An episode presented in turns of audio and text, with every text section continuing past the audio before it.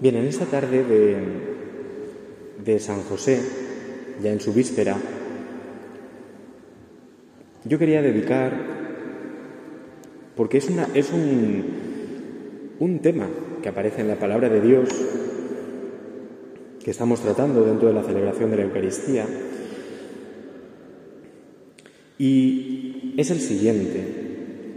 En la palabra de Dios, San José, lo hemos escuchado muchas veces, San José no habla. ¿Eh? San José no habla. Ninguna palabra que salga de la boca de San José es considerada palabra de Dios porque San José no habla. No hay ninguna palabra suya registrada en la Sagrada Escritura. Ni una. ¿Eh? Fijaos lo que vive, lo que vive San José. ¿eh? Su mujer esperando un hijo que no es suyo, el ángel hablándole, llévate a tu mujer,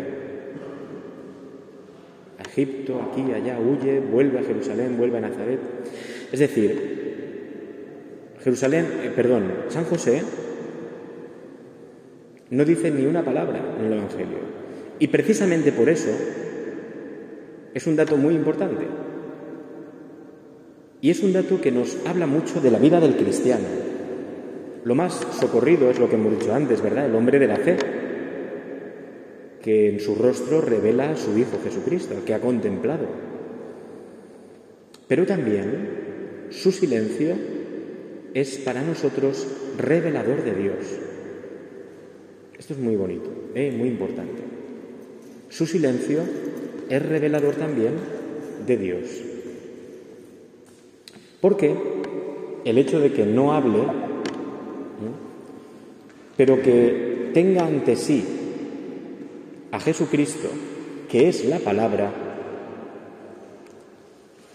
es una característica muy importante del cristiano. Es decir, cuando está Cristo, Él es la palabra. La mejor palabra de San José era Jesucristo. Por lo tanto, cuando se dice San José no habla en el Evangelio, ¿cómo iba a hablar? ¿O qué palabra podía decir mejor que la propia palabra?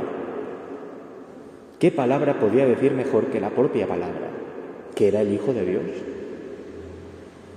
Es decir, es como la antesala para la palabra. La palabra no brota de la palabra, la palabra brota del silencio. Se pronuncia para que haya palabra tiene que haber silencio. Si hay ruido, las palabras no se distinguen. Bueno, pues San José es como ese silencio para que se escuche la palabra. Es decir, la centralidad de Jesucristo. Esto es lo más cristiano. Cristo, el centro de mi vida. Y yo no me opongo ni me interpongo en los planes de Dios.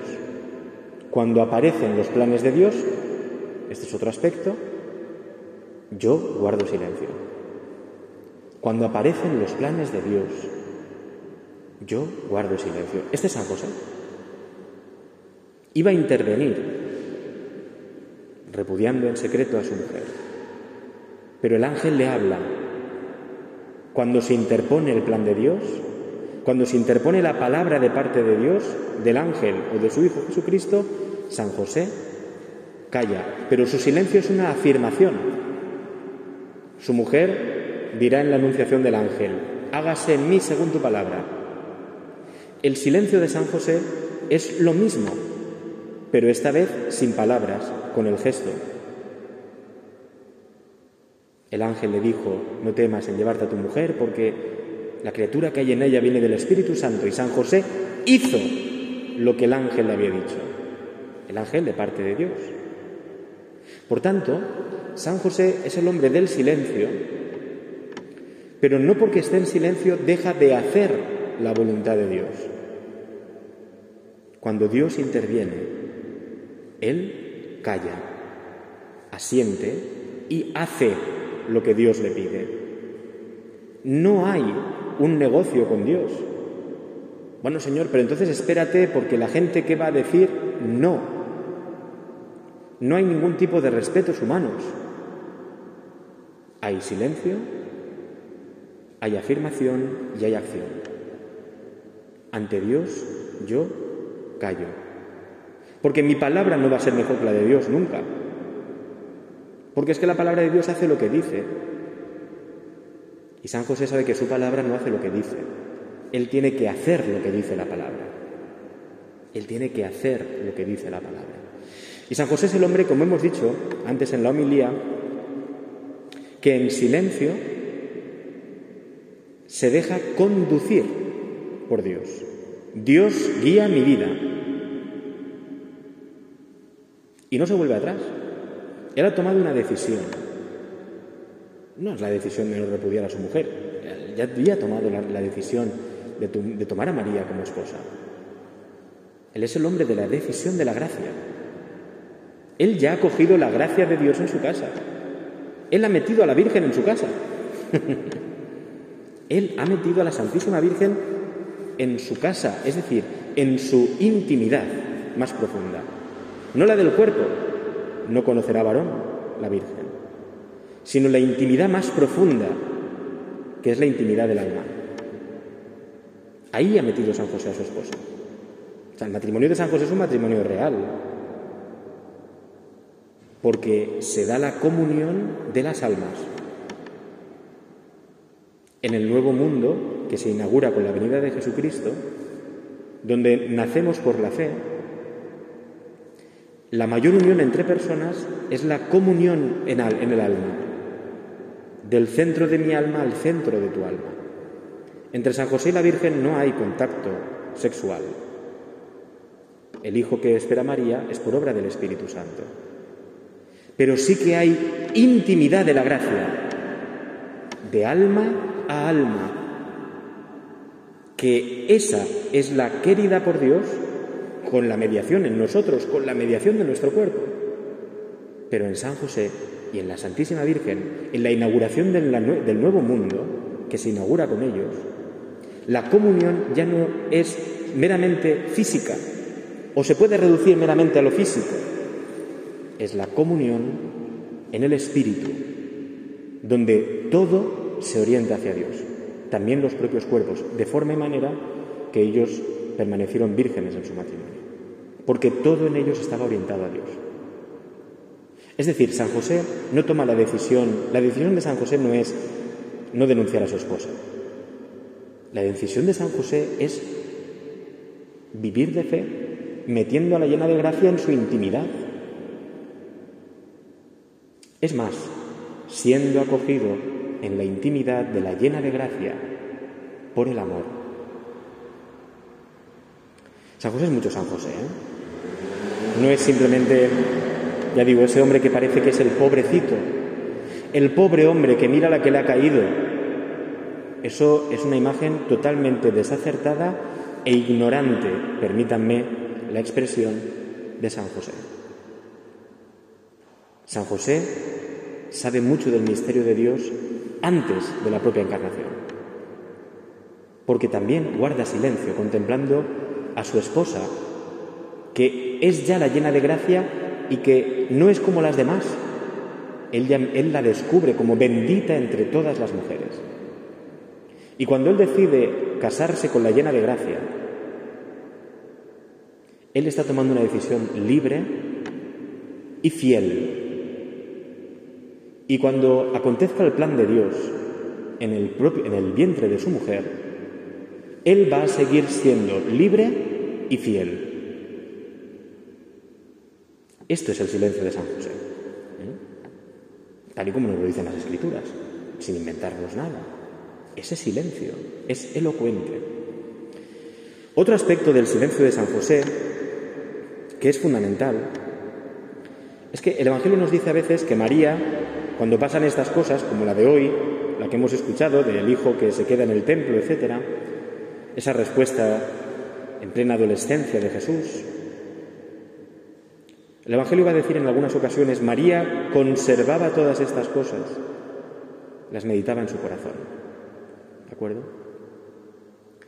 Bien, pues el silencio de San José es exactamente el mismo. San José ha entendido la paternidad Él sabe que su paternidad es limitada.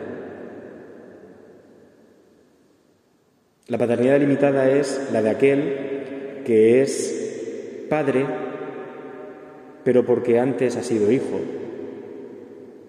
Esa es limitada. Y si yo he sido hijo y ahora soy padre, significa que un día me moriré. Es decir, yo no soy Dios. En cambio, San José ha descubierto que hay una paternidad que sí que es paternidad de verdad. Y es la del Padre que no es hijo, que es Dios, que es Dios Padre. Ha descubierto que hay un Padre que como no ha sido hijo antes, resulta que no va a morir nunca. Y ese es el Padre Dios. Y entonces él ha descubierto que esa paternidad es la verdadera y que él está en manos de esa paternidad. Y además se le ha concedido el don de ser padre del único Hijo del Padre Dios. Es decir, San José se descubre no solo como padre, dice así el putativo de Jesucristo, sino, dicen algunos, ¿no? San José era el padre que adoptó el hijo, ¿no? Es un hijo adoptando a su padre, no al revés, ¿no? Es el hijo adoptando en este caso a su padre. Pero es que San José, por tanto, como lo que estamos diciendo, San José aparece introducido dentro de la Trinidad, ¿de acuerdo? en relación profunda con la Trinidad. Porque el hecho de que Él no intervenga ni se oponga al proyecto del único Padre, le convierte a Él en un Padre de verdad, que no quiere poseer a su Hijo, porque su Hijo es puro don, como es Jesucristo, que no quiere intervenir más allá de lo necesario por velar la libertad de su Hijo, porque el Hijo es de Dios. Y por último, San José quiere referir a su propio Hijo, a Dios. Esto es un verdadero Padre. Su propio Hijo que es el mismo Dios. Es decir, San José nos muestra la verdadera paternidad. No del Padre temeroso que cree que tiene que dominar o que su hijo va a ser como él quiera, sino del Padre que sabe que su hijo es de Dios y que hay un Padre por encima de él que él tiene que imitar en el amor, en la donación absoluta. Este es el Padre verdadero. Esto es lo que San José imita, a ese Padre que, como el Padre Dios, no ejerce corporalmente para dar a luz a su Hijo, es una concepción, es una generación, dice la teología, espiritual.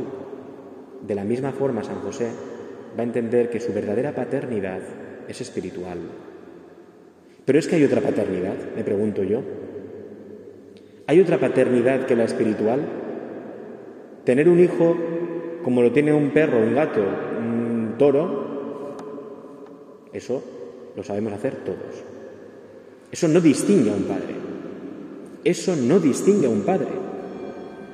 A un padre lo distingue realmente la formación interior de su hijo. Ni que el hijo se parezca al padre externamente, pues, pues, habla bien de que efectivamente es su hijo, ¿no? no es de otro. Pero no es suficiente. La paternidad física, biológica, es necesaria, pero no es suficiente. La verdadera es, y la verdadera preocupación paterna es por el alma de tu hijo. Y este es San José. Él no ha intervenido en la generación física. Pero es que él ha entendido desde el Padre Dios cómo es la verdadera generación.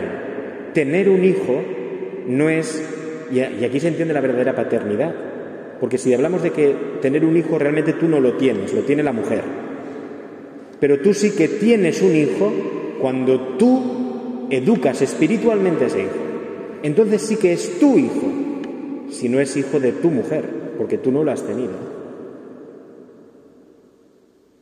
Claro, en nuestro mundo actual, esto es curioso, no, me voy a detener en esto, pero en nuestro mundo actual, con toda esta cuestión feminista, malentendida, por supuesto, ¿no?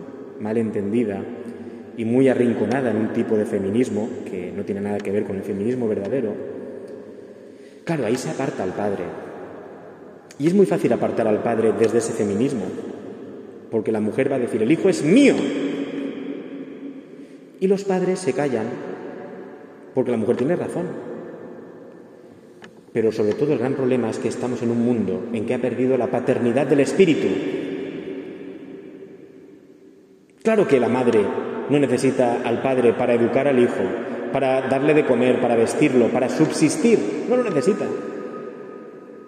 Ah, pero para educar el alma interior, para entrar al corazón del niño, ahí sí que necesita un padre.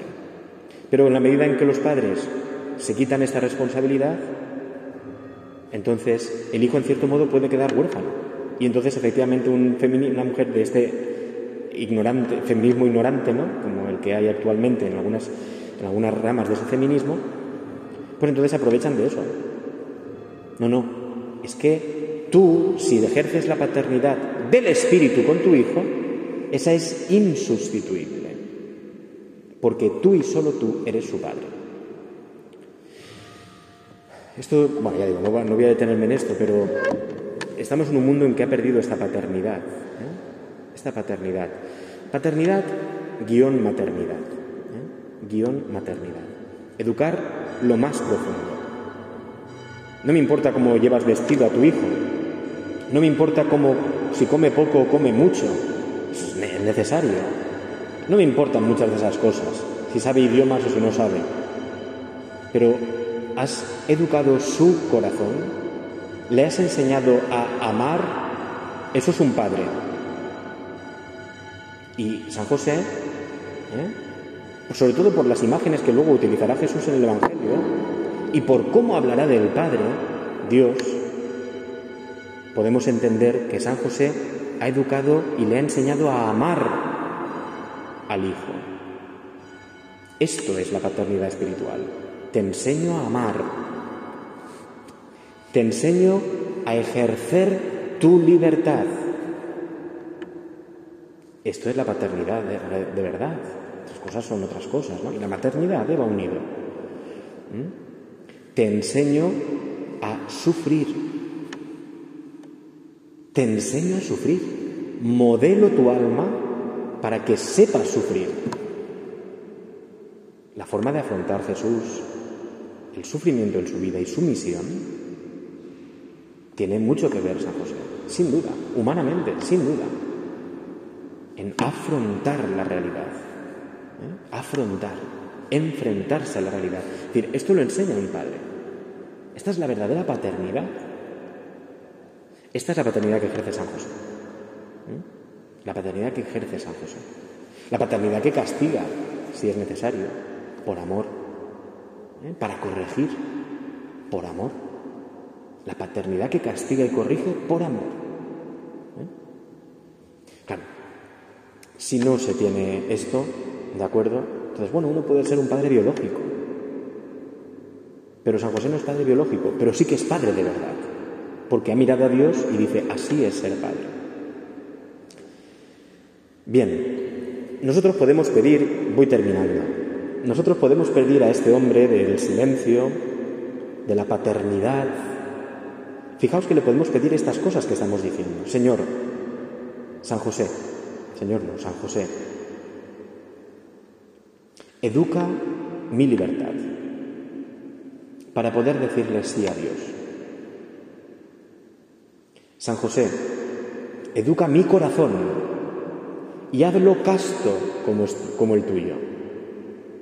Corazón casto no es otra cosa más que un corazón que no está dividido, sino un corazón que es pensar, querer y actuar a una. Esto es un corazón casto. Pensar, querer y actuar a una.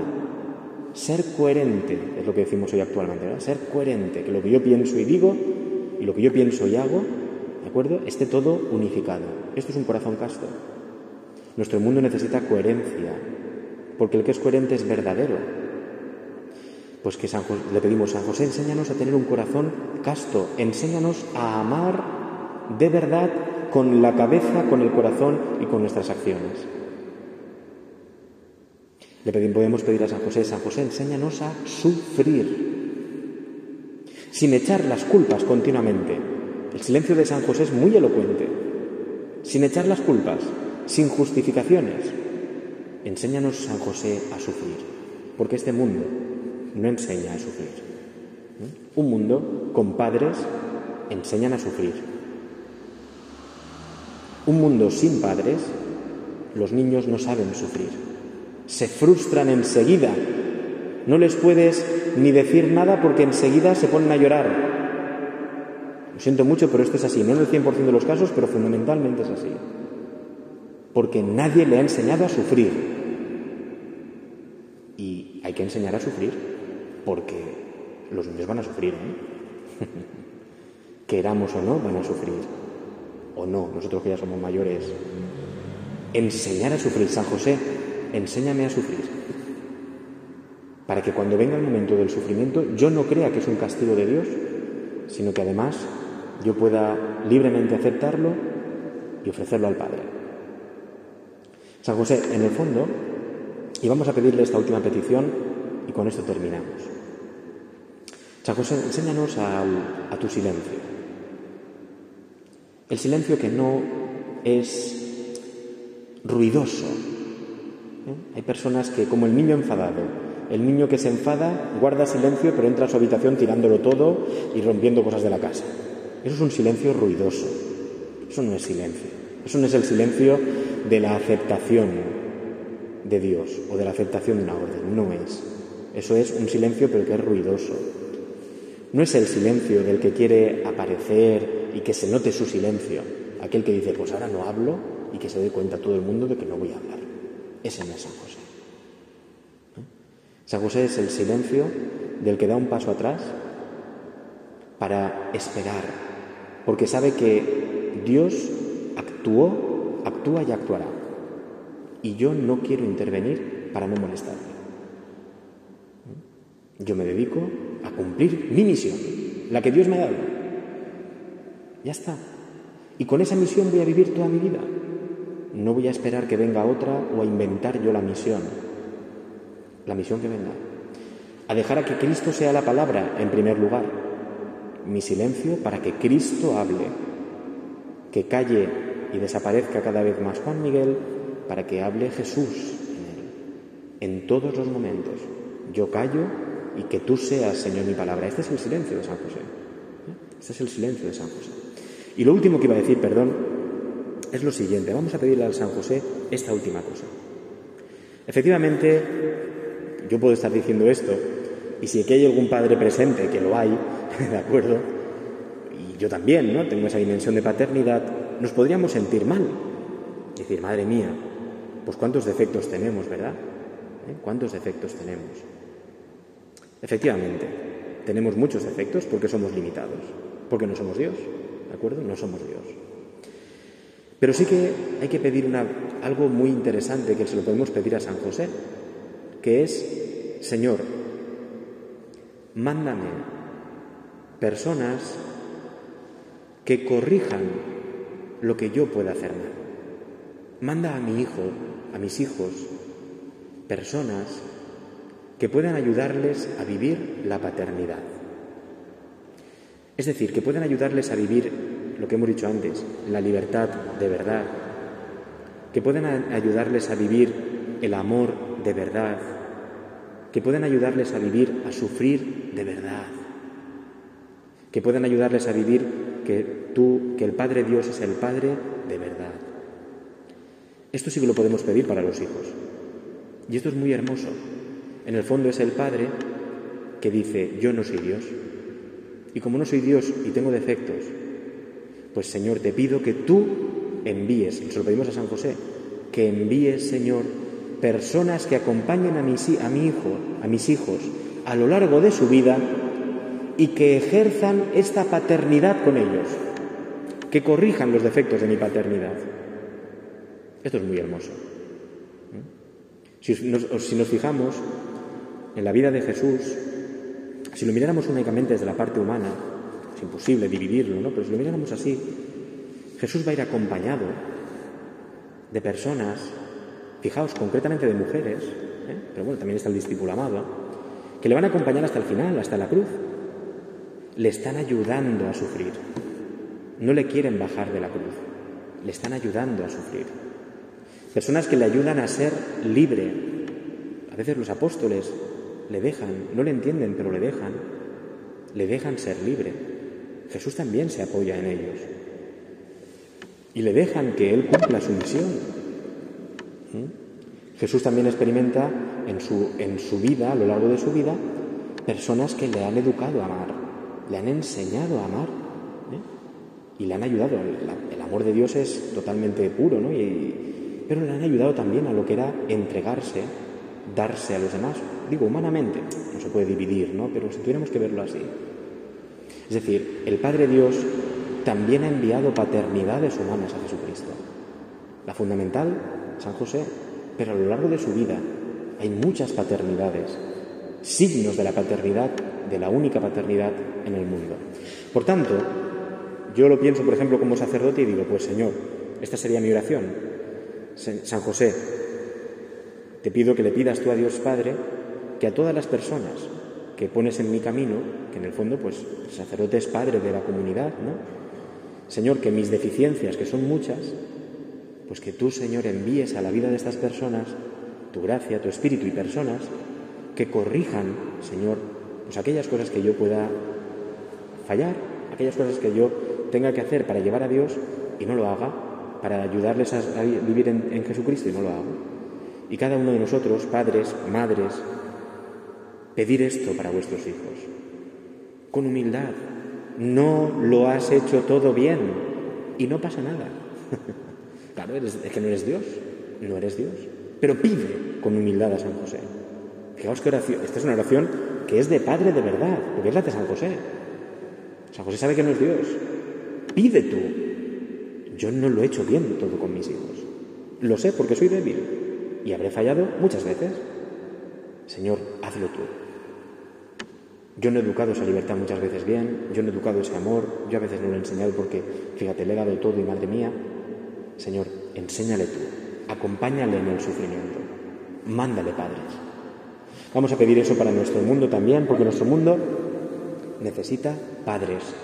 Si miráramos, y termino ya de verdad, un minuto, siempre en la historia hemos tenido signos de paternidad, las mismas instituciones, el gobierno, teóricamente son los padres de la nación, los padres.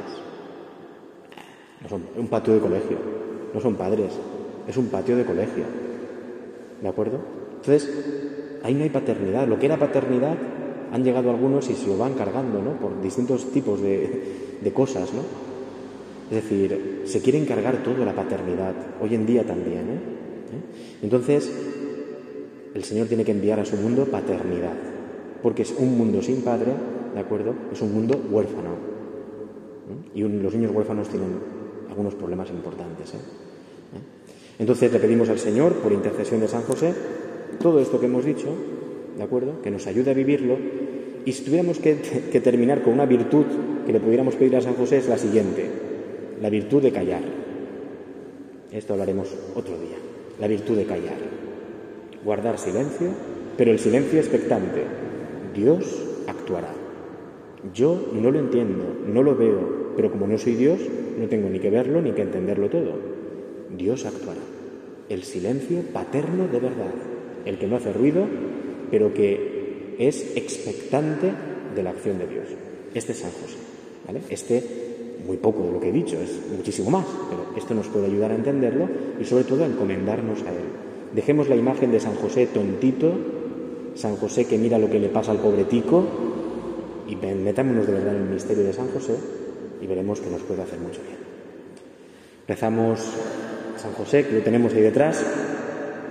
Le pedimos a Dios que otorgó la custodia de los primeros misterios de la vida de Jesucristo, a la fiel custodia de San José, que ayude también a la Iglesia a conservarlos, a llevarlos a plenitud y que a nosotros nos regale su paternidad y los dones de su paternidad que nos, los ha dado por Jesucristo.